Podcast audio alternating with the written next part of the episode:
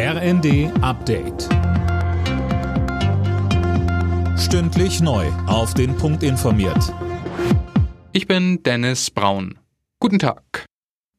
Der Betrieb des Atomkraftwerks in Saporischja ist komplett eingestellt worden. Aus Sicherheitsgründen wurde auch der letzte Reaktorblock vom Netz genommen.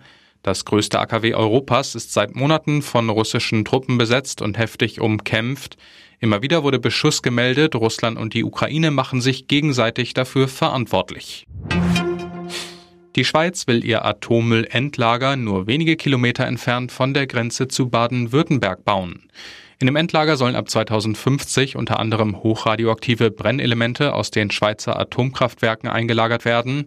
Wie fallen denn die Reaktionen aus, Daniel Bornberg? Also das überrascht jetzt nicht wirklich, aber die Pläne sorgen bei der Bevölkerung in der Region natürlich für Stirnrunzeln und durchaus auch Sorgen, denn vor einigen Jahren war der Standort noch als eher nicht geeignet eingestuft worden. Nun fragt man sich hier, wie sicher wird das Endlager sein? Auch die Frage der Trinkwasserversorgung beschäftigt die Gemeinden in der Umgebung. Die Schweden wählen heute ein neues Parlament. Umfragen sagen ein Kopf-an-Kopf-Rennen zwischen einem Links- und einem Rechtsbündnis voraus.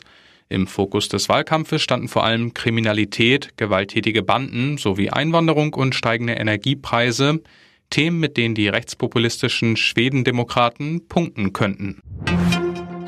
Charles III. ist jetzt auch offiziell zum König von Australien und Neuseeland ernannt worden. Die ehemaligen Kronkolonien sind seit Jahrzehnten unabhängig, ihr Staatsoberhaupt ist aber weiterhin der britische Monarch.